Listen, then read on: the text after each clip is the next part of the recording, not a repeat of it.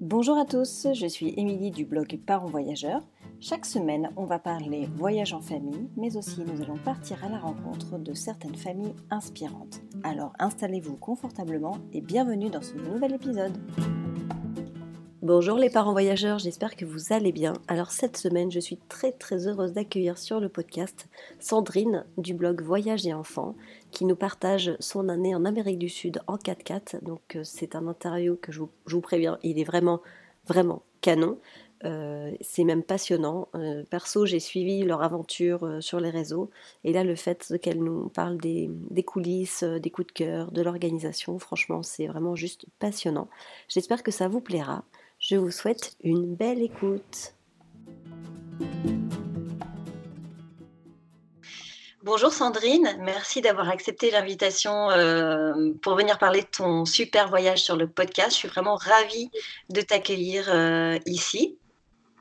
Est-ce que tu peux bon, commencer par te présenter, même si maintenant on ne te présente plus, on, s'y est quitté. Est-ce que tu peux nous parler toi et commencer à, nous, à te présenter? Donc, je suis Sandrine, j'ai créé le blog Voyage et enfants en 2011 quand j'étais enceinte de mon deuxième enfant. Parce que, toujours passionnée de voyage, je voyageais avec ma fille qui est née, elle, en 2005. Et à l'époque, il n'y avait pas beaucoup d'informations sur les voyages en famille. Et donc, j'ai créé ce, blog en 2011. Depuis, je partage mes voyages et euh, on a fait un grand voyage l'année passée, un rêve qu'on avait depuis euh, depuis 2001, donc ça faisait longtemps, de partir euh, faire vivre un long voyage à nos enfants. Oui, parce qu'il me semble que vous étiez déjà parti au long cours euh, sans les enfants, il me semble, non? Oui, on est parti six mois en Asie et Océanie en couple. Euh, en 2001 donc, et c'est à ce moment-là qu'on s'était dit, en voyant un gamin, un petit Hollandais je crois, dans une auberge de jeunesse qui parlait trois langues, il avait 5 ans gamin. On s'était dit, euh, voilà, c'est la première fois qu'on parlait gamin avec, notre, euh, avec mon chéri et on s'est dit, euh, tiens, un jour, il faut faire ça avec nos enfants. Et on a mis temps et c'est bon, on l'a fait, ça y est. et c'est vrai que c'est toujours impressionnant de voir les enfants, des petits, parler plusieurs langues. Tout de suite, ça, c'est assez impressionnant. Ouais, Alors, il était autonome et tout. Donc voilà, c'est vraiment ce qu'on, ce qu'on trouve qui nous a apporté en voyage. Donc on s'était dit, un jour, si on a des enfants, voilà, qu'on ait la chance de pouvoir faire ça, on fera tout pour y arriver. Quoi. Et du coup, objectif atteint? Objectif atteint. On a mis 18 euh, ans. on ne s'est pas privé de voyage en attendant, on a quand même cette chance énorme. Ouais, c'est ça, vous voyagez un peu tout le temps, mais vraiment, ce, gros projet, ça, fait, ça faisait longtemps que, vous y songiez. Et, euh, et pourquoi, pourquoi maintenant Pourquoi 17 ans après euh, Comment tu, tu expliques ça? Il y a un long processus derrière. En fait, donc, euh, on a déjà, on voulait être sûr d'avoir tous nos enfants. donc, il a fallu attendre le deuxième pour faire ce tour du monde parce qu'on sait très bien qu'on ne pourra pas en faire non plus 15 euh, 000. Hein. Donc, on a attendu le deuxième. Moi, j'ai voulu faire ce voyage il y a déjà 4-5 ans. En fait, quand, après avoir lancé le blog, à un moment donné, je ne savais pas le, blog marchait, mais je ne savais plus trop quoi faire. Je me suis dit, il faut partir. À ce moment-là, on a parlé avec euh, les enfants. Donc, euh, Mini Voyageur était petit, lui, donc il n'avait rien à, dire. Hein. il, était content d'être avec nous. Par contre, ma grande avait 8-9 ans et n'a pas voulu en entendre parler. Ah ouais? Ouais, elle voulait rester avec ses amis et tout ça. Euh, vraiment, donc j'ai même fait un article sur le blog en disant, voilà, pourquoi imposer notre rêve à nos enfants, alors que voilà, si c'est pas leur envie, euh, il faut pas quoi. Et puis, euh, donc on avait laissé tomber. La boutique a évolué, hein, le blog a évolué, donc euh, beaucoup de travail. Donc là, on n'y a pas pensé. Quand on est parti au Sri Lanka, en revenant, ma fille a dit, elle avait 10 ans là, elle a dit Ah maman, un jour, moi, je veux faire un tour du monde pas dans l'oreille d'une sourde. tu dis, ça y est, le, déblocage est fait. c'est fait. Alors, je lui ai dit, bah, écoute, tu me l'as dit, je ne sais pas quand, mais on le fera ensemble. Quoi. Vraiment. Euh. Et puis, euh, quand, quand, Miss Voyageuse a été en, cinquième, les professeurs se sont, nous ont convoqués parce qu'elle s'ennuie en classe et tout ça. Ils voulaient lui faire sauter une classe. Et au deuxième rendez-vous, quand on a commencé à parler de ça, on a dit, vous savez quoi, nous, on a la solution. Il y a 18 ans qu'on rêve de partir en voyage. Donc, on va faire une année off. On enlève notre petit qui sera euh, en, en primaire, mais ça, on sera géré. Et Valentine, c'était un, gros stress pour nous de lui faire les cours. si vous pensez de la faire sauter, on va lui faire son année de quatrième normalement avec nous. Et comme ça, quoi qu'il arrive, elle aura quand même le niveau pour la troisième. Et donc, ça a été vraiment déclencheur. On s'est, décidé en, en deux mois. quoi. C'est fou, ça Ouais. Mais parce que c'était au fond de votre tête et que vous avez senti que c'était le moment. Quoi. On savait qu'on avait un budget qui était, pour, qui était prévu pour depuis, je te dis, 18 ans. Euh, donc euh, voilà, c'était. Euh, et ça a été le déclencheur. En deux mois, on a dit bon, ben, c'est l'année, c'est maintenant ou jamais. Et effectivement, là, je vois, cette année, elle est en troisième. Après, elle a le lycée et c'était trop mmh. tard. Donc en deux mois, on a dit allez, c'est bon, c'est maintenant. Moi, ça marchait professionnellement pour pouvoir travailler en, en voyage. Et on, voilà, on est parti. C'est fou. Et euh, alors, comment tu t'organises justement professionnellement? Parce que euh, tout claquer comme ça pendant un an, euh, comment tu t'organises? Alors, ben, moi, j'ai l'avantage donc de pouvoir travailler sur Internet. Mmh. J'ai organisé en conséquence, par exemple, avant, c'était moi qui faisais les colis. là, j'ai pris une, une, entreprise de logistique, c'est eux qui font les colis à ma place. Et après, je gère toute la relation client, le blog et tout ça à distance. Par contre, euh, Nico, euh, mon chéri, euh, lui a, demandé un congé sabbatique qui lui a été refusé parce qu'ils sont, ils sont quatre dans sa boîte. Donc, quand il est parti, la boîte a perdu 25% de son effectif. ouais, forcément. Et, ben, il a, il a, il a, il a démissionné en accord avec son patron, en fait. Hein, ils ont, et, et, ben, et puis, il a repris au retour. Mais du coup, il savait qu'il allait être réembauché après ou pas du tout? Parce que c'est quand même flippant de se dire que quand tu rentres, tu n'as pas de boulot. Ouais, euh, c'était pas sûr. C'était pas sûr, mais ils étaient partis en bons termes. Euh, voilà, son, chef est très content de lui et tout. Euh, voilà, ça, voilà, c'est comme ça faut pas chercher. Il y a des... ça doit être ouais, les, les, les, les, dessous des entreprises. Euh, pour deux mois, ça y est, bim bam boum, vous partez. Alors, vous avez commencé à réfléchir. Enfin, vous avez commencé par quoi pour préparer ce, ce voyage? Alors, ben, le, je ne sais pas si tu te rappelles, euh, on avait le, but, c'est de retrouver un véhicule en fait. Hein, comme on part un an euh, pour, pour traverser l'Amérique du Sud, euh, il faut trouver un, véhicule. Ça a été assez compliqué. Ça nous a bien gâché la préparation. J'avais suivi. Voilà, on pouvait partir en camping-car. Euh, on a trouvé un premier camping-car en octobre.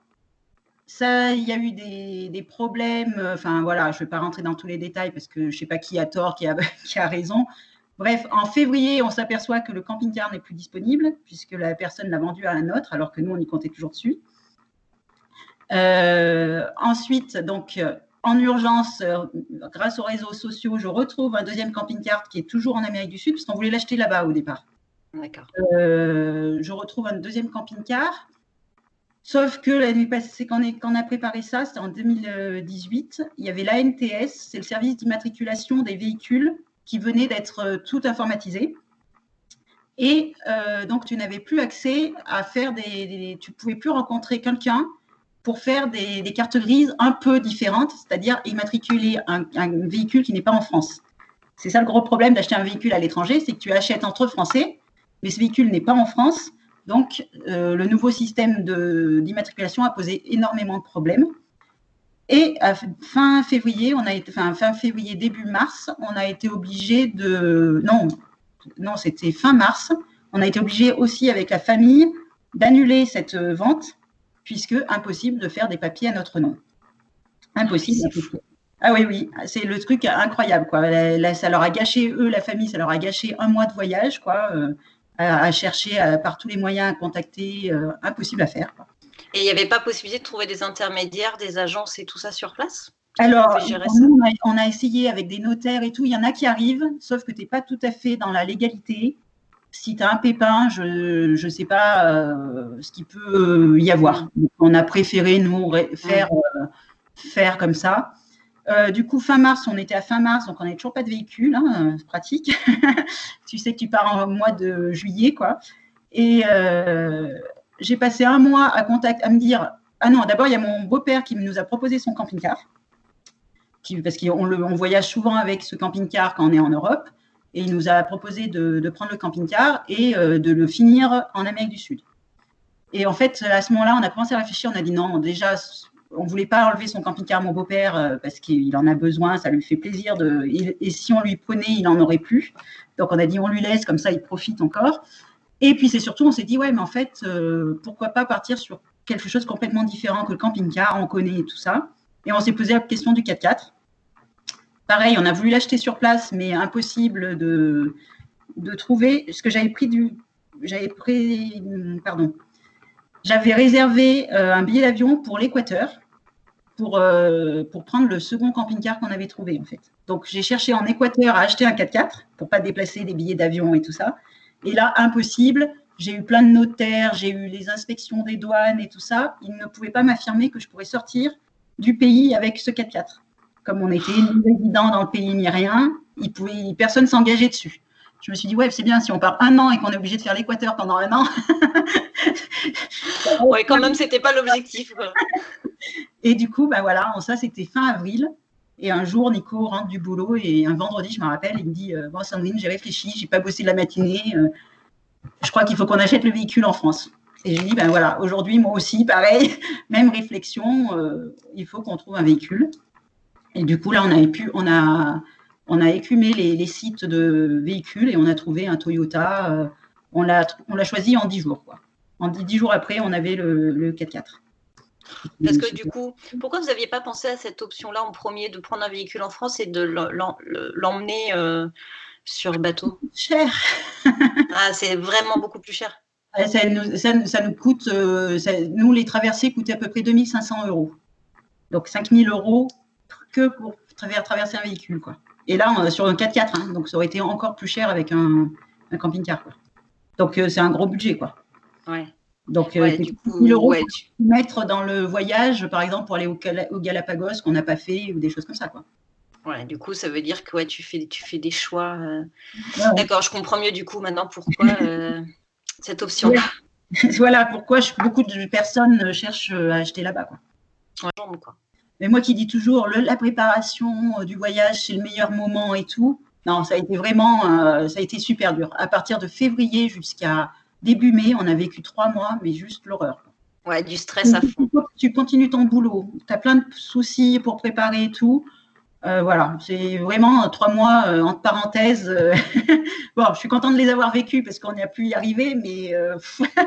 ouais, ça s'est fait un peu dans la douleur plutôt que dans le plaisir. Ouais. Alors, par contre, une fois, c'est très bien de préparer un voyage, que tu en rêves et tout ça. Et là, non, on n'avait pas le temps de rêver, quoi. Justement, on était dans le truc pour résoudre les problèmes. Plus le rêve, quoi. ouais, ouais, c'est un peu galère. Par contre, une fois que ce problème-là a été résolu, après, vous rentrez dans, dans la prépa sympa. Ouais, après, donc début mai, on, a, on a le 4x4. On fait une première sortie euh, avec le 4x4, avec rien dedans, juste euh, on avait notre, euh, notre ancienne tente, pour rencontrer un groupe qui s'appelle Les Familles Autour du Monde. Et là, tu parles un week-end que voyage. Et là, voilà, ça y est, là, tu es dans le truc. truc. Tout le monde te fait un peu peur en disant, vous partez dans deux mois, ça va être très, très chaud pour tout préparer. Et puis en fait, quand même, on a l'habitude de voyager. On sait qu'on est capable d'endurer des, voyages un peu durs. On aime bien les voyages à la route, ça quand même. Et voilà, en deux mois, euh, Nico a fait l'aménagement du 4x4, euh, tout l'intérieur. Euh, on a acheté le, matos qu'il fallait. Et la tente de toit est arrivée trois jours avant de mettre le, 4x4 dans le bateau. On a fait ah deux, et on a fait deux nuits dedans. ouais, ça a été chaud, chaud, chaud. ah ouais, timing ric-rac, quoi. Timing ric-rac. Ah, Nico est allé chercher la tente. Euh, il est venu, je, sais que c'était la fête de l'école, il est venu à la fête de l'école euh, nous chercher après. On a fait une nuit dedans. Le lendemain, on faisait la, fête avec les copains euh, pour, pour le départ. On a refait une nuit dedans et hop, on est descendu à Marseille mettre le 4x4 dans le, dans le container. ah ouais, c'était chaud. Là, il n'y avait plus, plus le droit à l'erreur. C'est-à-dire qu'il fallait que ça passe. Ouais, il fallait que ça passe. De toute façon, on n'avait plus le choix. Hein. Là, euh, bah, la tente, on savait que ça, ça irait. Hein. c'est étroit, mais ça va. voilà. Et puis voilà, là, c'était, on n'avait plus le choix, mais on avait à peu près, on avait tout. Hein. Le, plus, la plus grosse inquiétude a été l'arrivée de la tente de toi. Euh, je te dis à trois jours du départ. Quoi. Youf Quel stress. carrément. Alors du coup, après, euh, une fois que vous aviez tout préparé, euh, comment vous avez fait, comment tu as choisi l'itinéraire? Parce que c'est quand même assez vaste l'Amérique du Sud. Oui, après, euh, on n'invente rien non plus. Hein. Beaucoup de gens le, font, ce voyage. Quand tu pars d'ici, tu arrives forcément en Uruguay ou en Argentine. Donc après, tu as le choix soit de, descendre directement vers le sud, soit de faire comme nous, faire un petit tour d'abord en haut, en partant vers le Paraguay. Enfin, je ne sais pas si tu vois un peu la carte. Tu tu montes au chute d'Iguassou, que je voulais absolument pas louper. On a fait le Paraguay, une destination que peu de gens font. Nous, on est quand même resté 15 jours parce que justement, ce qui nous attire, c'est de faire les trucs. Pourquoi les gens ne le font pas euh, bah, Parce que c'est effectivement pas ce qui est le plus représentatif de l'Amérique du Sud, mais on est content de l'avoir fait parce qu'on a vu autre chose. Quoi. Mhm. La Bolivie, on voulait faire le Salar de Uyuni et le Sud Lipez euh, quand c'est sec, parce que le Uyuni, tu as une saison sèche, une saison où il est sous l'eau. On voulait à tout prix le il est sec parce que pour voir ces étendues de sable. Et puis après, on, après tu redescends là vers l'Argentine. On est descendu jusqu'à Ushuaia. On s'est posé la question à 15 jours d'être à Ushuaia. On ne savait toujours pas si on y allait, en fait, parce que moi, je disais, ça ne sert à rien d'aller aussi loin. Voilà, si c'est pour dire que tu es allé à Ushuaia et tout. Et au final, c'était super beau. Donc, je, conseille à tout le monde d'aller dans cette, euh, sur la Terre de Feu. J'ai trouvé ça magnifique. Ça m'a beaucoup plus plu que la Pampa argentine, en fait. Ah ouais, ouais c'est vraiment encore différent. Tu as des vieilles forêts toutes. Euh, qui, se régénère, donc avec des arbres morts et tout ça. J'ai trouvé ce paysage, mais incroyable. Donc euh, voilà, donc, comme quoi il faut savoir changer de, de choses, d'itinéraire et tout ça en milieu d'un voyage parce que tu peux te faire encore surprendre. Voilà, au Ushuaia, j'avais aucune idée, ça m'a beaucoup plu. J'avais entendu des gens qui disaient que c'était pas bien. Et voilà, moi, au Ushuaia, tu peux pas dire que c'est une super belle ville, mais par contre, autour et tout, moi, je savais même pas qu'il y avait des pistes de ski autour d'Ushuaia. Tu vois, j'ai découvert ça, j'étais, ah, bah ouais, tiens. Et puis, euh, et je dépends, pour parler d'Ushuaia, je pense que ça dépend de d'où tu viens en fait. Si tu arrives du Chili avec toute déjà la cordillère des Andes, avec les montagnes enneigées et tout, effectivement, je pense que tu trouves que c'est un peu moins bien. Si tu arrives dans l'autre sens comme nous, bah, tu vas crescendo dans les paysages que tu vas voir et du coup, euh, oui. ça a paru quand même sympa. C'est vrai qu'il y a vraiment ça euh, sur un voyage au long cours, il faut vraiment faire gaffe quand même, tu vas voir des choses, voir des choses très très belles. Après, tu vas tomber sur quelque chose qui est sympa, mais du coup, tu te mets une échelle de, comparaison, ce qui n'est pas super bien, mais malheureusement, ton esprit n'arrive pas à, s'enlever ces, choses. Et tu peux être déçu du coup par certaines régions. Moi, ça m'est arrivé après le sud Lipèze. Le sud Lipèze, c'est vraiment le summum de notre voyage. Quand on arrivait en haut de l'Argentine, sur le moment, j'étais ouais, tu vois, tu es un peu, un peu blasé, et en fait, en fait, c'est normal. Et c'est normal, tu viens de vivre un truc super important et tout.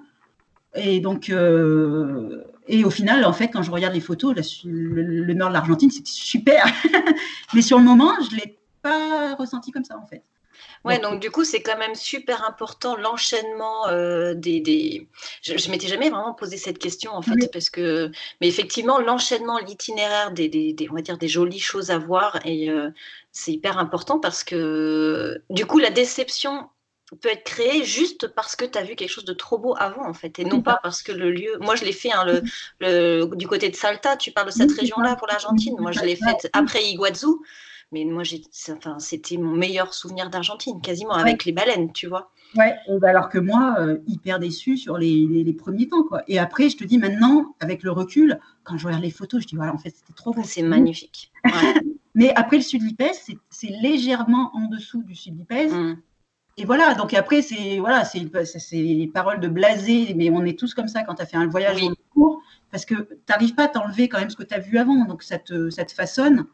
Mais voilà, après, c'était un super souvenir. Hein, donc, euh, euh, et, après, je reviens sur l'itinéraire quand même. On était à Ushuaia. On est remonté par euh, le Chili, deux mois au Chili. On est revenu en Bolivie. On est resté de nouveau un mois parce que la Bolivie nous a vraiment énormément plu. Et pour finir, après, par le Pérou, l'Équateur et la Colombie. D'accord. Et donc, du coup, tu avais un, itinéraire qui était fixe, où tu savais que tu allais être de date à date dans un pays, ou c'était vous aviez un itinéraire global et vous avez adapté le nombre de jours dans chaque pays? Alors, on avait fait à peu près, on avait fait un, itinéraire, pas, au jour le jour, mais par, euh, comment dire, par chose qu'on voulait voir, qu'on voulait faire et tout ça. Et on savait qu'il fallait à peu près rester six semaines dans chaque pays. Au final, euh, ça a bougé en fait. Hein. On est resté, euh, tout à l'heure je faisais le point, je crois qu'on est resté deux mois en Argentine. par différentes périodes, hein, parce que l'Argentine, tu rentres, tu sors à des moments. Donc, on est resté deux mois au Chili, on a fait six semaines en Bolivie, un mois au Pérou, alors qu'on voulait rester beaucoup plus longtemps, un mois en Équateur et six semaines en Colombie. Et ça, à la fin, ça, ça, on a fait un peu changer ce qu'on voulait faire en allant un peu plus vite, même si on a vu ce qu'on voulait voir en fait. Mais parce que, par exemple, le climat euh, nous, faisait avancer plus vite que ce qu'on voulait, parce que quand tu es sous la pluie, euh, tu n'as pas d'intérêt à rester. Tu euh, avances un peu plus vite parce que tu peux pas te poser, quoi, surtout en 4x4, mm. de toi. Euh. donc, ça, te freine. Moi, là, on est allé un peu plus vite quoi, que ce qu'on avait prévu. Nous, en fait, sur l'ensemble du voyage, on a fait 11 mois de voyage. On pensait en faire 12, euh, mais on a préféré rentrer un mois avant pour que les enfants reprennent le rythme. Mais je pense que ça a été pas mal pour quand même qu'on ait le temps un peu de digérer le voyage. Et je pense qu'il aurait fallu bien un mois à deux mois de plus, en fait, pour faire vraiment au rythme où on aurait, euh, qu'on aurait aimé faire, en fait.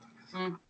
C'est dur quand même de, de, prévoir sur une aussi longue durée euh, un itinéraire et le temps que tu vas passer dans chaque lieu. Enfin, tu vois, dans la préparation, ça me paraît super compliqué en fait d'étaler tout sur, euh, ah un an. Parce qu'un an c'est beaucoup et puis c'est peu finalement par rapport à la taille de, de l'Amérique du Sud. Après, nous on est très, euh, on est comment dire, moi je, on est très curieux, très découverte. Donc on savait que jamais on se poserait sur une plage euh, dix jours d'affilée à prendre le temps et tout. On se connaît, c'est pas notre but. Quand on voyage, on a envie d'aller à la rencontre des gens. donc par contre, on pourrait rester plus longtemps parce qu'on va rencontrer des gens sympas et tout à un endroit. C'est ce qu'on a fait par exemple en Bolivie, un camping. Un jour, on s'est arrêté pour une nuit, on y est resté cinq jours parce que les enfants ont adoré euh, faire des copains boliviens et tout ça. Donc euh, voilà. Mais on sait qu'on est très vieille pierre, donc je voulais du temps au Pérou pour visiter des sites.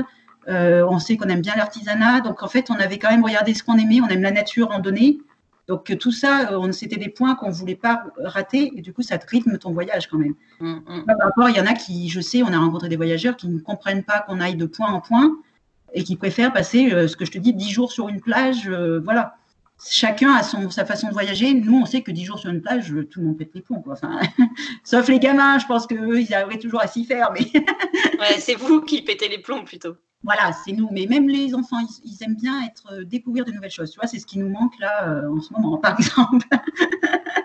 ouais, c'est ça. C'est qu'à un moment donné, quand tu connais bien ta région et euh, que tu as envie de, découvrir des nouvelles choses, bah, tu es limité parce que tu as déjà un peu fait le tour, tour de chez toi. Quoi. Donc, Non, mais après, c'est ça qui est intéressant, c'est que chaque famille a sa propre vision du mmh. voyage et c'est ça qui est, qui est génial. Quoi. Ouais, mais tu vois, on a fait. Après, c'était à peu près fixé. On se disait pour pouvoir profiter de tout, c'est six semaines à peu près de partout. Et tu vois, on a bien allongé sur certaines destinations. Mm. Et on a rajouté Ushuaia qui n'était pas prévu. On ne savait pas si on irait euh, au Chili, tu as ce qu'on appelle la carretera austral. C'est une piste qui descend tout au bout du Chili, qui est euh, un peu difficile si tu n'as pas un 4x4. Euh, on ne savait pas si on le ferait ou pas. Tout compte fait, on a eu envie de le faire. Et donc, on s'est laissé euh, la possibilité de, faire ces, allers-retours, des fois qui peuvent paraître pas très importants, mais nous qui nous paraissaient importants pour nous. Quoi. Mmh. Pareil, le jour en Bolivie, on a fait un, on s'est fait trois jours de piste alors qu'on pouvait prendre qu'une heure de route, que, deux heures de route pour passer à un endroit où, où personne passe. Pour le plaisir d'aller rencontrer, de retrouver des copains à un moment donné, on est revenu sur nos pas. Voilà, c'est quand même l'avantage d'un voyage au long cours où tu n'es pas à trois jours, une semaine près, effectivement. Ouais, tu fais en fait au, gré de tes envies, tes rencontres. Euh, voilà. Il y a que la ça fin. qui est magique. Voilà, il n'y a que la fin, par contre, où là, après, tu n'as pas le choix. Ouais, il faut que tu rentres, faut que tu arrives à, l'heure pour mettre ton euh, plus choix. Après, euh, vous êtes parti en 4x4, tente de toi. Bon, c'est quand même super petit. Comment tu gères cette proximité en famille sur un an. Quoi? Ça me paraît tellement énorme de vivre dehors pendant un an, euh, dormir dans une tente tous les quatre pendant un an. comment vous l'avez vécu déjà? Comment on l'a vécu? Très bon, très bien. Très bien, je peux il y a eu forcément, il y a eu des engueulades, il y a eu des coups de Évidemment. des pleurs, hein, sur un an, euh, voilà. Moi, je suis très, euh, moi, je, pleure facilement, donc voilà, j'ai pleuré pendant le voyage. Hein. Il y a des jours où ouais, j'en ai marre et tout, mais au final, non, très très bien quand on reprend le 4x4, là, les gamins, ils sont comme des fous parce que c'est que des bons. Enfin, il ne reste que les bons souvenirs. Les mauvais souvenirs, il y en a, mais en fait, on les prend à la rigolade parce qu'en fait, mauvais souvenir. Oui, trois jours de une grosse engueulade, à ce moment, ça fait pas rire, mais en fait, au final, on se dit, euh, bah, je me rappelle même plus pourquoi on s'était engueulé, quoi. tu vois, c'est ça. Donc, euh, non, très bien. Et après, par contre, pour se préparer, il n'y a pas de préparation. Enfin, nous, on savait. Donc, quand on a décidé de prendre le 4x4, on a dit, ben oui, ça va être beaucoup plus dur qu'en camping-car. On connaissait le camping-car. On avait aussi fait le Ouest canadien en, sous la tente avec euh, voiture et on dormait sous la tente pendant trois semaines, on a fait. Donc on savait que c'était possible parce que là on n'avait rien comme euh, on, avait, on était parti mm. avec un purée chaud, une casserole et point barre. Hein, quoi, donc, ah oui, c'était route à fond. C'était route aussi là. Et donc on s'est dit, bon, ben, le 4x4 ça apporte un peu mieux, on est un peu mieux, par contre c'est sur une plus longue durée donc ça va être beaucoup plus dur. Et puis ben, ça s'est fait quoi, hein, ça s'est fait. La proximité, ça va. Je pense que peut-être le plus dur, ça a été peut-être pour ma, mon ado, quoi. 13 ans.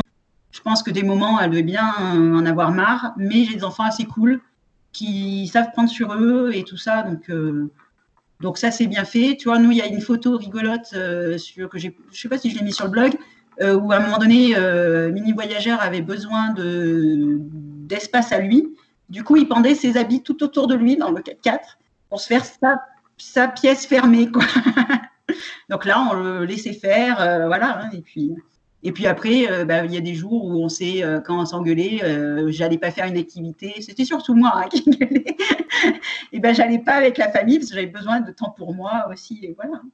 Ouais, c'est ça. C'est comment tu arrives à trouver du temps pour toi, en, tout cas que chaque membre de la famille puisse avoir son temps seul finalement. quand tu es dans la nature, chacun va à l'autre bout de la forêt. Ah, c'est ça, là, tu vas faire une promenade, euh, quand tu es un peu énervé, bah, tu vas te faire ta promenade d'une demi-heure un peu loin de la voiture, et puis voilà quoi. et, et, après, on est quand même une famille assez unie, hein, tu vois, on mange le midi tous ensemble à la maison, enfin, on est assez unis quand même. Donc on savait que oui, sauf un peu des moments un peu plus durs, euh, ça, on, avait, on, y croyait et, ça et franchement, ça s'est bien passé. Ouais, du coup, après, c'est vrai que tu connais bien tes enfants, tu sais comment ils fonctionnent, tu sais comment fonctionne ta famille, donc tu connais les limites. Euh, euh, voilà, et tu sais que tu vas être obligé un peu de les dépasser et que bah, quand, quand ça ira plus, ça craquera et c'est pas bien grave. Euh, voilà, on, avait déjà voyagé à deux, on, avait, on savait déjà quand on pouvait craquer et tout ça. je te dis, on, c'est toujours moi en fait. trop de pression, trop de charge mentale. Mon chéri est exemplaire et trop, beaucoup plus cool que moi. Et donc, euh, donc on se connaissait déjà un petit peu sur ce, ce côté-là. Quoi. Donc, euh, donc après, effectivement, je pense qu'il faut quand même bien se connaître et pas partir trop optimiste. Il faut se dire que ça sera dur. Moi, je préfère me dire ça sera dur, ça sera dur, ça sera dur, et tout compte fait. Ah ben, en fait, on, on l'a fait et tu vois, c'est pas si dur. Enfin, ou en tout cas, il n'y a que par petits moments. Euh, voilà. Est-ce que tu as eu à un moment donné, euh, traversé l'esprit en disant non, mais c'est bon, on arrête tout, on rentre? Un jour, oui, suite à une engueulade. tu l'aurais fait, honnêtement? Hein Tu l'aurais fait? Ben non, parce que là, c'est un, un, gros coup de truc et tout. Euh. Ah oui, je me, un jour, je me suis dit, mais qu'est-ce qu'on fout là? On est en train de faire n'importe quoi voilà, si c'est pour qu'on s'engueule et qu'on n'arrive plus à se supporter, et qu'on en est arrivé là, c'est con. Mais non, c'est parti. Et puis je te dis, quand on en reparle, euh, on s'est engueulé pourquoi? On ne sait même plus. Quoi. ouais, c'est là, c'est l'accumulation de fatigue. Euh, Exactement. Et les grosses engueulades sont arrivées sur les trois derniers mois. Hein. Euh, après, après dix mois, enfin neuf mois de voyage, le temps jouait beaucoup, il, faisait, il pleuvait beaucoup, donc euh, le moral était moins bon. Euh, on avait réservé les billets d'avion, donc on savait que c'était fini. et c'est là qu'on a eu les moments les plus difficiles euh, avec la fatigue du voyage, en fait.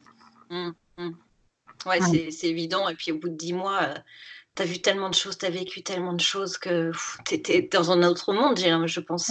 ouais, tu es, à côté. Après, tu as vécu plein de choses et tu as fait une vie familiale euh, aussi normale. Euh, tu fais à manger, euh, tu fais les devoirs, tes gamins font des conneries. enfin, quoique, moi, je trouvais qu'on s'engueulait beaucoup. Enfin, avec les enfants, ça se passait beaucoup mieux en voyage qu'à la maison. Quoi. Ouais, bah, moins donc tu es vachement plus cool.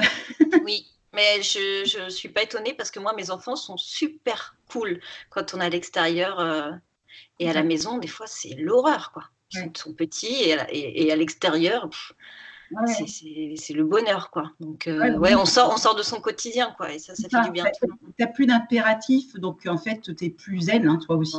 oui, tu prends plus de recul. Voilà, je, moi, je prends l'exemple de ranger la maison, là, depuis qu'on est rentré, c'est mon, mon, gros truc. J'ai l'impression de dire toute la journée ranger la maison là en voyage, bah, tu n'avais plus rien à dire. Quoi. S'ils si, ne pouvaient pas s'asseoir à leur, à, leur, à leur, place, ils rangeaient le 4x4. donc, euh, moi, la mienne était rangée. Donc, euh, à eux de se gérer à l'arrière, je les laissais faire. Et voilà, tu vois, Est-ce que tu as trouvé que tes enfants avaient changé justement par rapport à nous Forcément, tes enfants ont forcément changé après cette année, mais comment tu les trouves changés justement? Alors, cette expérience ouais, Ils ont changé, c'est difficile à dire parce que est-ce que c'est que le voyage qui les a changés ou est-ce qu'ils ont juste euh, continué leur développement normal? Je, mm. Chose où je n'en suis pas certaine.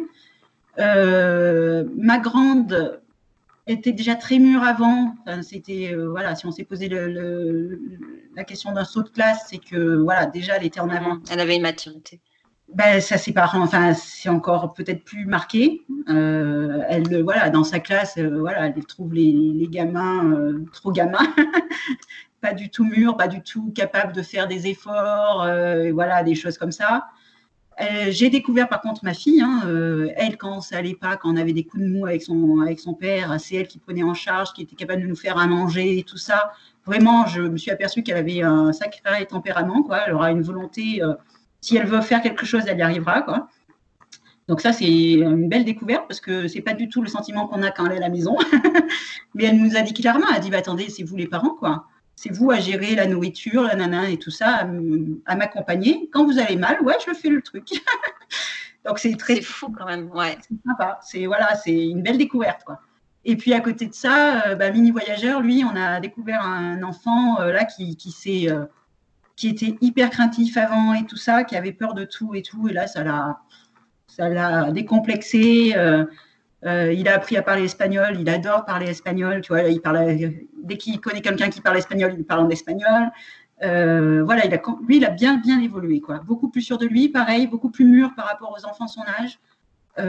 il a gagné en, en, empathie, pardon, énormément. C'est lui qui, qui qui défend tous les opprimés de sa classe. Euh, euh, voilà, vraiment une empathie, une empathie là qui nous a, euh, qui moi j'adore. Hein. Tout le monde me dit il est trop gentil. Enfin, lui il se plaint que ses copains le disent trop gentil. Je dis non, c'est super. Reste comme ça. voilà, tout le monde dit. Oui, il y a trop, trop gentil. Je, laisse tout faire, mais trop gentil parce que c'est de l'empathie. C'est une qualité qui est exceptionnelle, l'empathie. Hein. À cet âge-là. Ouais, ouais, c'est lui, mais pendant le voyage, lui, c'est lui qui nous a épatés. Enfin, tu, tu, sais que tu vas voir des, des, gens pauvres et tout ça, tu sais que tu vas leur donner un petit peu, mais euh, on a donné 100 fois plus euh, grâce à lui, quoi. Lui, il faisait demi-tour, il courait vers la personne pour aller. Euh, tu vois, on avait pu une personne qui avait perdu ses jambes sur un chariot, donc, enfin, un chariot en bois, enfin, vraiment, enfin, un truc en France, on n'est vraiment pas habitué à voir ça. Mmh. il y allait, il a discuté avec et tout. Euh, on était là, euh, voilà, bravo, il ne s'arrête pas aux différences, il ne s'arrête pas au fait que c'est quand même quelque chose qui est quand même choquant visuellement. Enfin, c'est, voilà, tu te dis, mon Dieu, euh, vivre à ras le sol et tout. Enfin, c'est quelque chose qu'on voit, qu'on n'est pas habitué nous dans nos repères français. et ben lui, il y allait sans problème, quoi. Vraiment, voilà, c'est. Non, on a découvert nos enfants, quoi. Et eux aussi ont dû nous découvrir hein, avec tous nos bons et mauvais côtés, plus que ce qu'on doit leur dévoiler quand on est à la maison. Quoi.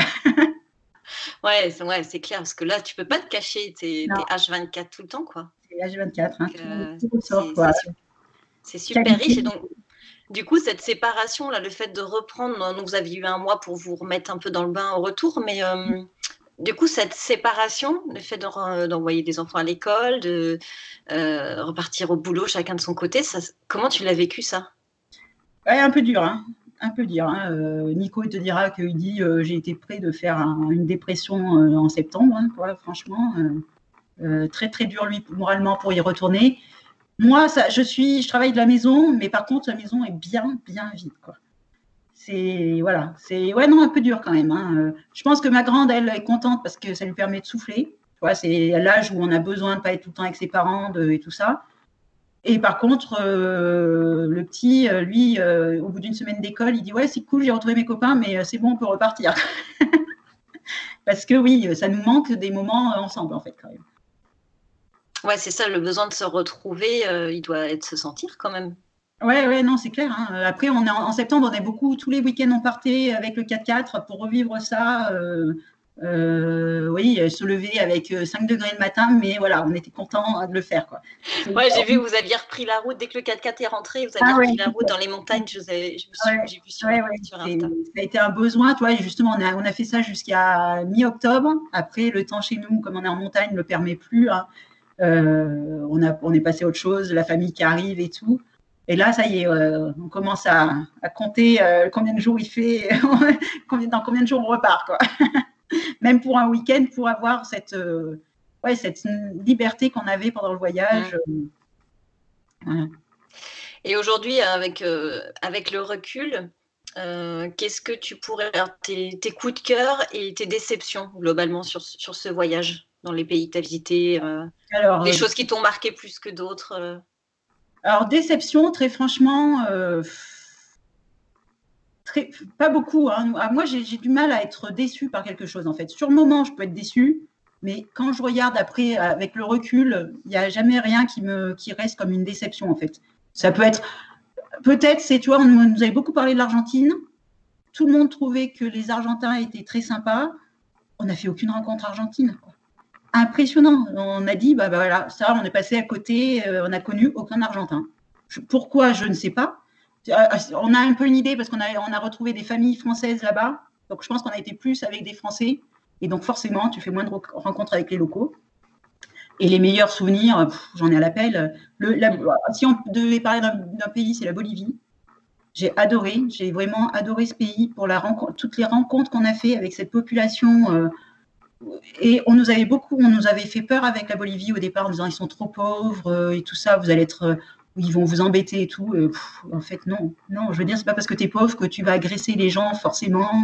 Au contraire, ils ont été super curieux. On a eu des, conversations de, de malades avec, euh, je me rappelle, un maire de village, hein, ce qu'on appelle un cacique, qui, on était à des années-lumière. Enfin, c'était impossible de se comprendre. C'est impossible de se comprendre, mais on l'a, enfin, on l'a fait mais lui euh, te dit que en fait on perd un an de notre vie en faisant ce voyage, quoi. Parce que lui, euh, sa vie, c'est travailler pour nourrir sa famille, quoi. Tu vois, donc la différence des cultures qui est juste sur notre planète. parce qu'il a, il a même pas, il peut même pas imaginer qu'on parte un an. Enfin moi, quelque chose qui m'a beaucoup aidé quand même à, à, avoir des conversations avec les gens locaux qui sont quand même très pauvres, par exemple en Bolivie, c'est quand même de dire, j'avais la possibilité de dire, moi, je travaille en voyage je me dis, je n'avais pas pu dire ça, mais je me suis sentie tellement mal, mais tellement mal, en fait, parce que euh, voilà, c'est quelque chose qu'ils ne feront jamais. C'est vraiment, enfin, peut-être dans 30 ans si, si, ça, leur pays va mieux, mais. Et donc, ça me rassurait, et par contre, ça, ça permettait de leur faire voir qu'il y avait aussi autre chose, quoi. C'est. Voilà, mais c'est avec ce, ce classique, c'était vraiment une, une, expérience forte parce que, voilà, tu te dis, euh, oui, lui, il comprend pas, euh, nous, on est, on est justement, on est passé dans une conception minimaliste, zéro déchet, en se disant, on a vraiment beaucoup trop. On a vraiment beaucoup trop. On se rend même plus compte de tout ce qu'on a, quoi. Mm. Euh, voilà, et, hyper intéressant. Mais par contre, euh, voilà, cette, ouais, la Bolivie a vraiment été le pays des rencontres incroyables, quoi. Et puis après, paysage, bah, Bolivie aussi, Chili, superbe les paysages, parce qu'on a vraiment fait là du bivouac euh, hors des sentiers battus, euh, sur des petites pistes et tout ça. Et c'est vraiment grandiose, quoi, le Chili. Hein. Tu passes par les volcans, la mer, euh, vraiment, vraiment très beau. Les, déceptions, l'Équateur. On est passé à côté parce qu'on n'était pas dans le trip, on était fatigué, il faisait pas beau. et c'est très joli, mais tu vois, j'ai fait qu'un article de blog pour le moment dessus, parce que justement, je suis restée un peu sur ma, sur ma faim parce qu'il pleuvait sans arrêt. Donc, euh, tous les trois jours, on se prenait trois jours de pluie d'affilée, on changeait de lieu. Voilà, on n'a pas pu faire tout ce qu'on voulait, on n'a pas pu voir tout ce qu'on voulait. Par exemple, les volcans, il y a plein de volcans en Équateur, on n'en a pas vu un. les conditions euh, ne, vous le permettaient pas, en fait. Oui, ouais, c'était nuageux sans arrêt et tout ça. Donc, euh, voilà, ça, voilà, ça peut être un peu ça, une déception du voyage, c'est d'être passé à côté de l'Équateur, qui est super joli, mais dans les conditions de météo, c'était pas la bonne période. Mais sur un an en Amérique du Sud, tu ne peux pas avoir la météo bonne de partout. C'est pas possible euh, dans n'importe quel sens. beaucoup de retraités partent en deux fois, en fait, par exemple. Les retraités, ils partent six mois et ils reviennent euh, l'année suivante six mois. pour être sûr d'avoir des bonnes conditions météo. Mm. En fait. Ouais, donc il faut savoir faire des concessions euh, voilà, bah, et te dire que potentiellement et à un moment donné ça va pas être euh, ça va pas être top. Voilà, tu vois, nous on, ben, voilà en Équateur on a fait on a beaucoup aimé le, sud du pays, une ville Cuenca qui était très sympa. Après on a y a eu on a eu trois jours de pluie d'affilée. On a retrouvé un peu du beau temps à Guayaquil, on a beaucoup plus, plus apprécié. Sur la côte on a apprécié. Quand on est repassé vers les volcans, il faisait pas beau ben, on n'a pas de souvenirs extraordinaires parce que euh, là, quand c'est la pluie en 4x4, c'est manger dans la voiture, euh, euh, c'était tu marcher sous la pluie, rouler quand il pleut trop pour avancer. Donc en fait, ben, tu fuis le temps en fait. Hein. tu, tu avances parce que tu peux pas rester. Ben, ça nous est arrivé de rester des fois 4 heures dans, une, dans la voiture en attendant que le temps se dégage. On a essayé une fois. Après, on a dit non, on n'attend plus, ça sert à rien. Là, c'est des pluies quand même qui sont assez longues. Euh, donc, euh, bah, voilà, on sait qu'on bah, ça, on le fait pas, et puis c'est pas grave. Mmh, mmh, mmh, Mais voilà, c'est et la Colombie après très sympa. Là, c'est la sécurité qui nous a un peu bloqués. Euh, dans le sens où on nous a tellement dit qu'il ne fallait pas dormir en dehors des bivouacs et tout ça. Nous, c'est ce qu'on préfère, sortir des sentiers battus. On n'a pas osé le faire parce qu'on te dit que ça craint un peu voilà, là le petit, euh, le petit bémol, c'est ça. On est, on est allé dans le camping en camping, donc c'est pas tout à fait pareil que d'être en pleine nature, euh, mm. dans des villages. Et, euh, et, ça craint vraiment, tu penses? Ah, j'ai quand même eu des histoires de, de, touristes qui se font braquer avec des, des, des, des fusils mitrailleurs et tout, quoi. Ouais, donc c'est vraiment des vraies recommandations qu'il faut suivre, quoi. Non, ça, ça, se passe bien, il n'y arrive rien aux touristes. Sauf que j'ai pas du tout envie de, que mes enfants aient comme souvenir d'un voyage euh, dans un pays d'être braqués avec un fusil mitrailleur. Quoi. non, non, moi j'en ai. Euh, ils se sont fait une famille hein, qui s'est fait braquer. Et ils ont, ils ont, ils ont perdu que leur appareil photo. Donc c'est rien, c'est pas grave. Sauf que le traumatisme des enfants, euh, on n'a absolument pas voulu le, vivre. Donc on, a fait attention. Pourtant, et pourtant, on est plutôt confiant dans la population, hein, nous. Hein. Franchement, tu vois, en Bolivie, on nous avait dit ouais, faites gaffe et tout. Euh, on n'a pas du tout ça. Sauf que dans, en Colombie, quand même, soit tu sors des sentiers battus, donc tu as des, voleurs de grands chemins quand même, hein, parce qu'avant, c'était. Nous, on a des copains qui habitent en Colombie et qui, nous ont, qui vivent depuis 12 ans, donc qui ont connu les FARC et tout ça, hein, qui ont dû partir de chez eux parce qu'il y a des moments où il y avait des rebelles dans leur village et tout ça. Ils disent en fait, mine de rien, ces FARC qui faisaient quand même une, une action de police et donc il n'y avait pas de criminalité autre que si, si on considère que c'est des criminels, tu vois. Enfin, euh, et, du coup, ils ne sont plus là, et du coup, il y a des délinquants qui, prennent le, pas sur, euh, sur le reste de la population. Et donc, quand tu sors des sentiers battus, bah, soit tu peux tomber sur d'anciens euh, FARC qui font encore du deal de drogue et tout ça, soit sur ces bandes un peu qui, volent un peu le pays. Si tu restes que sur les, gros sites touristiques, il n'y a pas de souci. Parce que là, ils, y font attention. Mais par contre, nous qui sortions vachement des sentiers battus dans les autres pays, là, on a évité. Quoi. Enfin, tout le monde nous a dit qu'il valait mieux pas. Mmh. Après, vaut mieux quand même pas tenter le diable. Voilà. Après, nous, on a des copains qui ont fait des bivouacs, mais qui étaient en camping-car. Parce qu'ils peuvent, ils sont fermés à clé dans quelque chose. Nous, on est en tente. Hein. Quelqu'un rentre euh, sur ta, euh, monte à l'échelle de ta tente, euh, il ouvre ta, fermeture éclair, il est, il est avec toi. Donc, tu, voilà, tu réfléchis à deux fois de, de, oui, et puis après, tu mesures le risque, euh, ce, que, ce que tu vas y gagner par rapport au risque que tu vas prendre. Tu ne tentes, pas, tu tentes, tu tentes pas le diable non plus. Quoi. Euh, c'est voilà, c'est juste moi, ça aurait été des, un vol à la, un pickpocket qui te vole par exemple ton appareil photo. Je le vivrais très mal parce que dans l'appareil photo il y a tous tes souvenirs. Mais, euh, là ils sont armés quoi. c'est vrai que c'est même, même moi je sais pas comment je réagirais.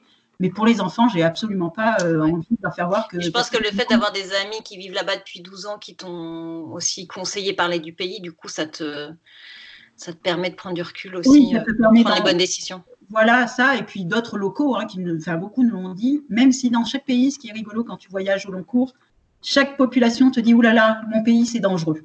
Ça, c'est impressionnant, ça, c'est un truc. Euh, mais euh, oui, ceux qui habitent dans les grandes villes vont te dire que c'est dangereux. Moi, j'imagine que je dirais à quelqu'un, euh, par exemple, j'habite pas très loin de Grenoble, je dirais euh, oui, Grenoble, peut-être c'est dangereux pour dormir n'importe où. chez moi, par exemple, dans les Hautes-Alpes, non, vous pouvez dormir n'importe où. Il y a peu de chances quand même qu'il vous arrive un truc. mais c'est une récurrente quand tu fais un voyage au long cours, tout le monde te dit attention, attention. Sauf qu'en Colombie, nous, on s'est dit, voilà, il y a peut-être quand même plus de risques qu'ailleurs. Mmh, mmh. C'est génial de, t'écouter. Euh, alors du coup, après un voyage d'un an comme ça au long cours, euh, de quoi vous avez envie maintenant? Eh ben, en fait, à chaque retour de voyage, on s'aperçoit que tu reviens bien changé. Et donc, euh, nous, on était déjà assez dans la démarche zéro déchet, minimalisme et tout ça. Et ça nous a encore plus fait réfléchir sur, sur l'écologie en général et tout ça. Et donc, bah, les prochains voyages, euh, on se culpabilise bien en fait. donc, euh, pour le moment, euh, pas de voyage à l'étranger cette année. On reste en France. On ne prend pas l'avion justement, hein, même si je trouve que le voyage est super important. là, on a décidé de, partir. Tu vois, on va partir, on va traverser la France pour aller sur Nantes en avril, en 4x4. Par contre, toujours 4x4, petit chemin, bivouac. donc ça, c'est le projet d'avril. Et puis cet été, on monte voir des copains euh, en Moselle et on traverse le Jura et les Vosges simplement en 4x4 bivouac euh, avec le minimum euh, d'impact parce que ça nous travaille beaucoup, beaucoup en ce moment. Quoi.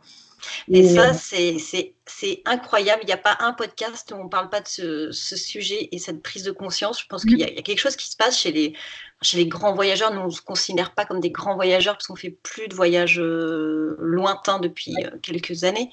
Mais quand même, quand tu voyages en Europe, tu as quand même une empreinte qui est euh, tout aussi importante. Hein, mais euh, mais il y a quand même cette euh, prise de conscience des grands voyageurs qui est super, mm. super.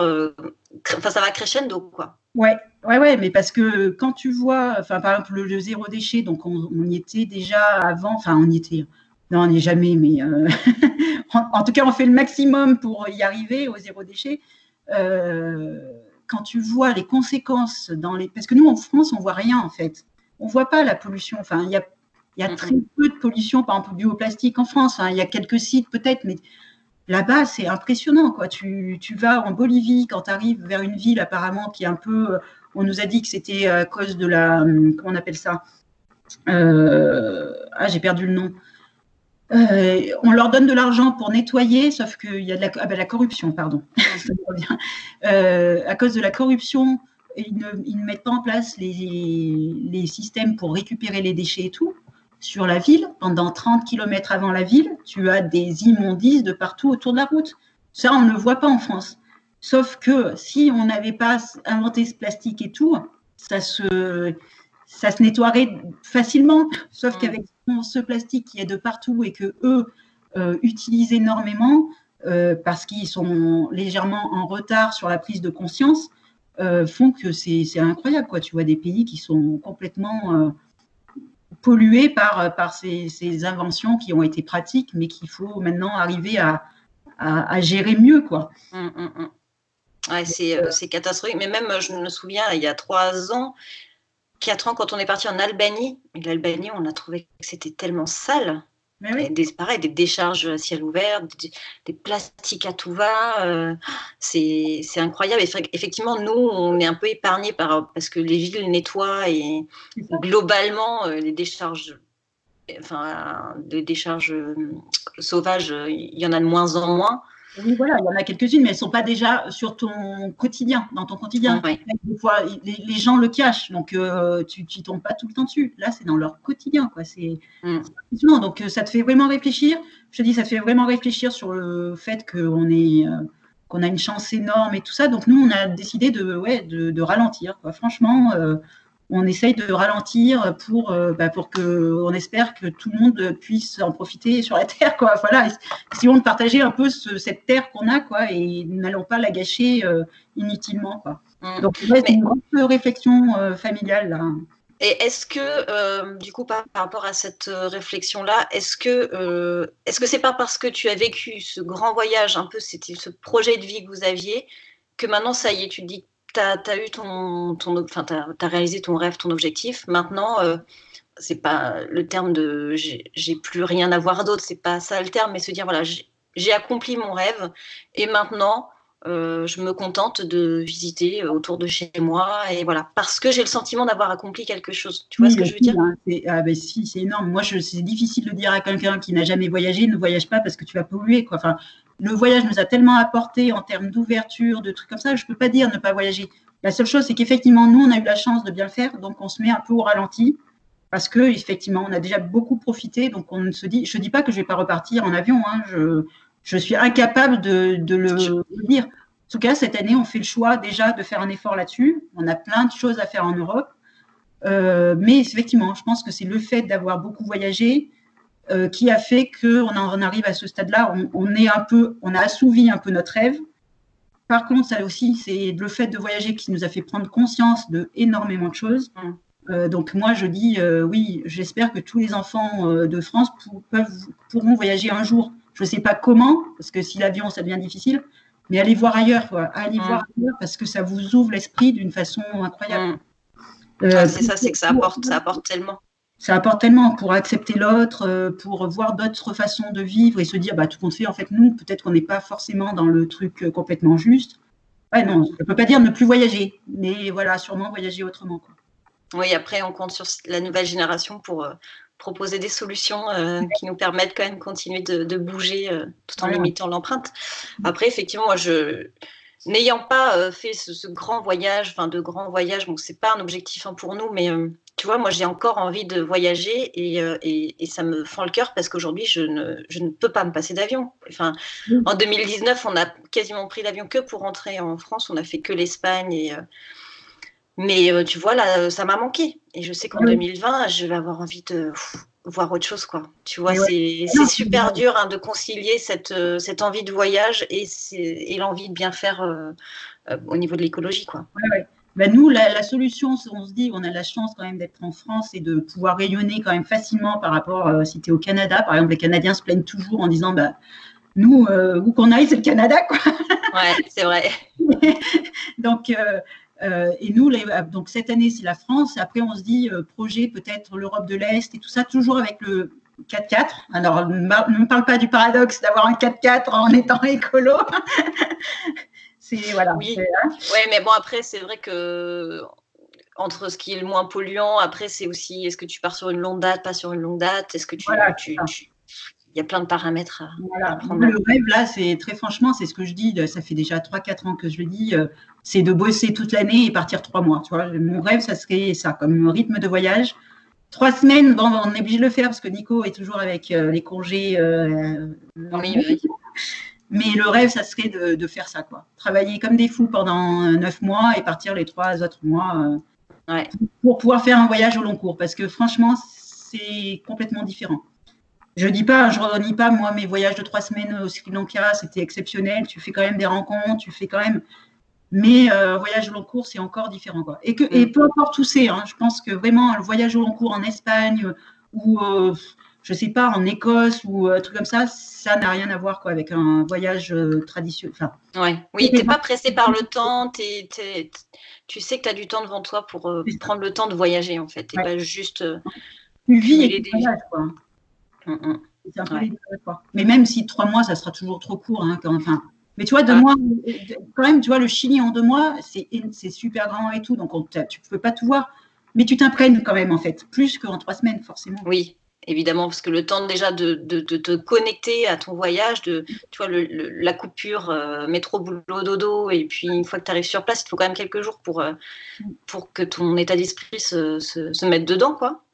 Euh, et après, tu penses au départ et en fait, c'est court. Hein. Après, voilà, après, il faut, voilà, le ski Lanka, tu vois, on était resté 17 jours. C'est une expérience qui a marqué les enfants. Bon, le petit, il s'en rappelle plus beaucoup, mais ma grande, voilà, les rencontres qu'on avait fait, tout, même si c'était sur des vacances. Après, c'est aussi, hein, on n'en a pas parlé du tout, les rencontres. Hein. voilà, un voyage, ça doit être synonyme de mmh.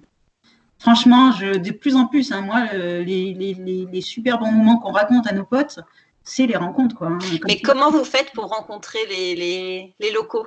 Bah, Tu sors euh, des sentiers battus. Mais tu, vas, tu vas voir les gens, tu parles avec eux Alors, avec les pays qui sont euh, plus pauvres, ils viennent te voir parce qu'ils hallucinent. Quoi. Une tente de toi, ils n'en ont jamais vu, donc ils viennent d'eux-mêmes. Quoi. Et après, je pense que dans les pays plus développés, effectivement, tu en fais beaucoup moins. Quoi. Donc, euh, mais et encore, je pense que si tu, vas au parc, je sais qu'en Russie, nous, quand on allait avec euh, Miss Voyageuse quand on avait trois ans, tu vas dans les parcs, arrives tout, il y a toujours quelqu'un qui va venir te parler parce que avec les enfants, c'est justement, moi, ce que j'ai toujours aimé avec les enfants, c'est que les gens, ils osent venir parler, quoi. Ils vont, en fait, c'est rigolo parce que même nous, on s'est aperçu pendant le voyage, là, qui parlent à tes enfants, ils leur posent toutes les questions, ils n'osent pas venir te parler à toi de peur de te déranger. Du coup, quand nous, on voyait qu'ils posaient les questions aux enfants, après, on allait discuter avec eux. Mais les gens vont d'abord, ils osent être curieux avec les enfants en priorité, quoi. toi, ils ont peur de, te déranger, de tout ça, et donc ils n'osent pas, quoi. C'est vrai, vrai, que les enfants, c'est quand même un super moyen de, de, de, briser la glace, en fait. Avec, ah, impressionnant, hein. Que tu, te comprennes ou pas, quoi. Hein. C'est, euh, au Sri Lanka, c'était un moyen de, de, de, parler, de, recevoir de la nourriture pour nous faire tester des trucs. Les gens ne l'auraient jamais fait si ça on avait été euh, qu'entre nous, quoi. Mmh, mmh, mmh. Euh, étonner les enfants, et puis tu sais que l'enfant va en général, généralement jamais refuser de, créer le contact, quoi. Alors que des adultes peuvent vite couper court au contact. Oui, c'est vrai. C'est vrai. Mm. Après, c'est vrai que quand tu fais un voyage en sac à dos, euh, c'est plus propice aux rencontres. Que, Tu vois, j'imagine le, voyage en 4x4 où du coup, tu es un peu en vase clos, tu vois, tu es avec ta famille, tu es dans la nature, etc. Et c'est pour ça que j'ai du mal à me dire comment tu peux aller voir, euh, enfin, comment tu peux créer les, contacts. Bon, forcément, tu vas en ville, euh, tu, rencontres des gens le long des randos, dans les restos, dans les. Ben, en fait, là, nous, les, souvent, les contacts, ça a été dans le 4x4, mais parce que tu vis dehors, justement. Et c'est ce qu'on a beaucoup aimé par rapport à nos copains en camping-car, c'est qu'eux, ils mangent dans le camping-car, ils sont vraiment fermés en 4x4, tu manges dehors. Donc, en fait, euh, les gens, si, tu n'es pas perdu au milieu de la pampa, comme on a fait à des moments, hein, on a vraiment, et là, effectivement, tu ne peux pas faire de rencontre. Et quoique, il y a toujours quelqu'un qui se cache derrière un, arbuste. Je te, dis, la fille qui doit faire pipi, elle aussi derrière un arbuste pendant tout le voyage. euh, tu, euh, et ils viennent, en fait, euh, beaucoup. Si, tu restes ouvert, tu te fermes pas et tout, tu en manges tu leur fais tout de suite, tu leur dis tout de suite bonjour et tout, et s'ils voient que tu as envie de les accueillir, ils viennent te discuter euh, parce que c'est un peu hors du commun et tout ça. Donc, euh, comme, comme par exemple, ceux qui voyagent à vélo, apparemment, c'est un facteur de discussion énorme, quoi. Parce que les gens hallucinent de voir des gens en vélo et tout ça. Et ils veulent les aider, par exemple. Tu nous, on a été aidés, par exemple, on a été carrément nourris et logés en Bolivie parce que la nana, elle a dit non, mais vous pouvez pas dormir, il faisait moins 15 la nuit dehors. On l'avait déjà fait la nuit d'avant, hein. on savait qu'on pouvait, mais elle a jamais voulu que les enfants aillent dormir euh, par ce temps-là. Donc elle nous a invités à manger et, à dormir dans son hôtel euh, gratuitement et tout ça. Euh, voilà, voilà, il comme ça. Mais cette générosité des gens qui n'ont rien et qui t'ouvrent la porte, c'est juste ah, incroyable. voilà. Alors, ils, ils, avaient rien, ils travaillaient avec les touristes, donc ils sont pas rien par rapport à l'ensemble du pays, mais mais oui, nous on était, enfin voilà, c'est une rencontre incroyable quoi. Enfin, mais et on on l'a pas vraiment cherché. Par contre, on a on a pris le, le temps de la vivre. Mmh. Par rapport à un, voyage de trois semaines où tu auras peut-être pas le temps en fait. Ouais, sûr. je te dis euh, dans un camping, euh, une famille euh, pareil en Bolivie, qui te dit bon tu peux tu dors une nuit. Le soir, en fait, ils viennent s'asseoir avec toi à table quand tu as fini de manger, tu joues, le lendemain, les enfants ils disent Ouais, ils sont trop sympas, les enfants, est-ce qu'on peut rester? Tu restes. Et voilà. Et là, tu peux rester cinq jours euh, parce que euh, tu n'as pas d'impératif. En trois mm. semaines, prendre cinq jours pour ça, oui, ça restera quand même ton meilleur souvenir. Donc, est-ce qu'il faut le faire ou pas le faire? J'ai pas la. Je sais que moi, j'aurais du mal à le faire sur trois semaines. Oui, parce que du coup, tu as envie de profiter aussi, de voir, d'autres paysages. Et puis, tu es venu ici pour voir ce que tu avais envie. Donc, est-ce que tu. Il faudrait peut-être un jour essayer de lâcher complètement prise euh, pour euh, faire des, des, rencontres un peu plus longues. Quoi. Et mm. voilà, et puis, Ouais, sur le long cours, le long cours, tu te prends moins la tête. Et puis, je pense qu'aussi pour les enfants, euh, ils sont un peu coupés de leur vie sociale d'enfant. Donc, le fait qu'ils trouvent des copains, etc., je pense que tu tu cherches pas quoi. Ils sont contents, ils ont droit des, des copains. Tu, tu les laisses profiter aussi de leur euh, de pas leur voler justement ces moments d'enfant, quoi c'est aussi un constat du voyage, c'est de justement, on aurait été que tous les deux, on n'aurait pas fait tout à fait le même voyage. Là, on a beaucoup rencontré de familles françaises qui sont devenues des super amis, donc je regrette absolument pas. Mais je pense qu'on aurait été plus en retrait des Français si on n'avait pas eu d'enfants. Là, les enfants avaient besoin de voir d'autres enfants. Du coup, on s'est carrément donné rendez-vous avec des familles euh, qui voyageaient. Et après, on s'est suivis régulièrement. Nous, on a été un peu peut-être les plus sauvages. Il y en a qui se restent beaucoup plus ensemble. Nous, on partait et on revenait soir. On se redonnait rendez-vous pour que les enfants assouvissent leur, euh, leur, euh, leur envie d'être avec des amis. Et nous, ça nous a fait aussi du bien de rencontrer des copains. On se voyait, tu vois, après une fois par mois, on était tout contents de se raconter nos aventures. voilà. Et c'est voilà, c'est une autre façon. Et on aurait été que tous les deux, euh, je pense qu'on n'aurait pas rencontré de Français du voyage. On oui, c'est ça, ça, Tu fuis, tu fuis le français. voilà, j'ai rien. et pourtant, je te dis, c'est des super copains, hein, mais c'est pas ce qu'on recherche quand on voyage. Oui. J'ai ouais, de rencontrer des locaux que des Français. Enfin, voilà. Mais, par contre, tu sais que dans l'expatriation, c'est pareil. Hein. Tu as, des gens qui ont besoin de se retrouver dans la communauté française, qui vont vivre avec des francophones, euh, etc. Et puis, euh, puis il y a les électrons libres comme nous et d'autres copains où on est en immersion totale, où on ne recherche pas du tout euh, bah la culture française. voilà. On, est très content d'avoir un, groupe de copains français, mais on est aussi très content d'être en immersion au quotidien. Et, voilà, chaque personne est différente. Et, à ces moments-là, en tout cas, tu recherches aussi peut-être des choses différentes voilà, de ta vie. Voilà, moi, nous, on leur a toujours dit, hein, à chaque fois, on disait à nos potes, oui, c'est vrai qu'il n'y aurait pas eu les enfants, on ne serait jamais venu vous voir au départ. Et après, après, par contre, on est retrouvés euh, vraiment, euh, parce qu'on est devenus amis, par plaisir, quoi. Mais hum. voilà, c'est vraiment les enfants qui nous ont fait. Euh, bah, de toute façon, c'est souvent les enfants qui nous font faire toutes ces rencontres, en fait. On, est des, nous, nous, on habite dans les montagnes, c'est pas pour rien. Hein. on est sauvages, mais, euh, mais du coup, c'est des belles rencontres. Ouais, c'est ça, ça reste, ça marque, euh, mm. ça marque le voyage. Bon, on va être obligé de s'arrêter. Je suis désolée, Sandrine, je continuerai bien à parler de ce voyage incroyable. C'est trop court. Alors, on, est, on va dépasser, je pense, le, le record du podcast le plus long.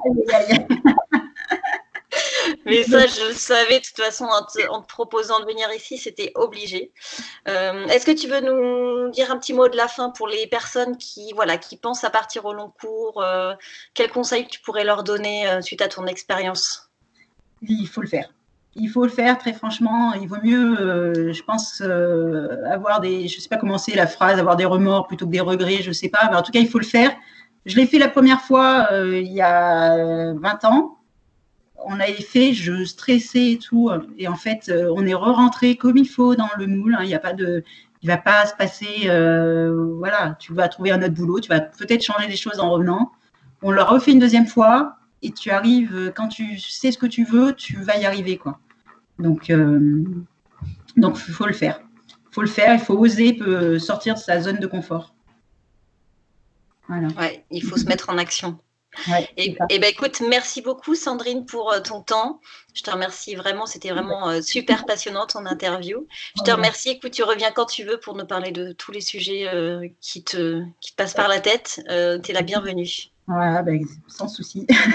ben, merci à toi, ça fait du bien d'en reparler aussi. oui, je pense que oui, ça te replonge dedans aussi. C'est ça, ouais, ça fait, c'est sympa. Bon, ben, à très bientôt. J'espère que cette interview vous a autant passionné que moi. J'ai trouvé euh, cet entretien vraiment très riche. C'était vraiment top. Euh, et effectivement, je confirme bien qu'on a battu tous les records de timing du podcast puisqu'on a dépassé l'heure. Donc j'espère que vous êtes toujours là. Mais honnêtement, j'ai pas eu envie de couper euh, des moments parce qu'en fait, j'ai trouvé tout intéressant. L'enchaînement était parfois décousu, mais en fait hyper riche. Donc euh, voilà, je l'ai laissé quasiment tel que. Donc euh, voilà, j'espère que ça vous a plu. Si c'est le cas, n'hésitez pas à me laisser 5 étoiles sur la plateforme d'écoute et me laisser un petit commentaire. Voilà, allez, je vous dis à mercredi prochain. Ciao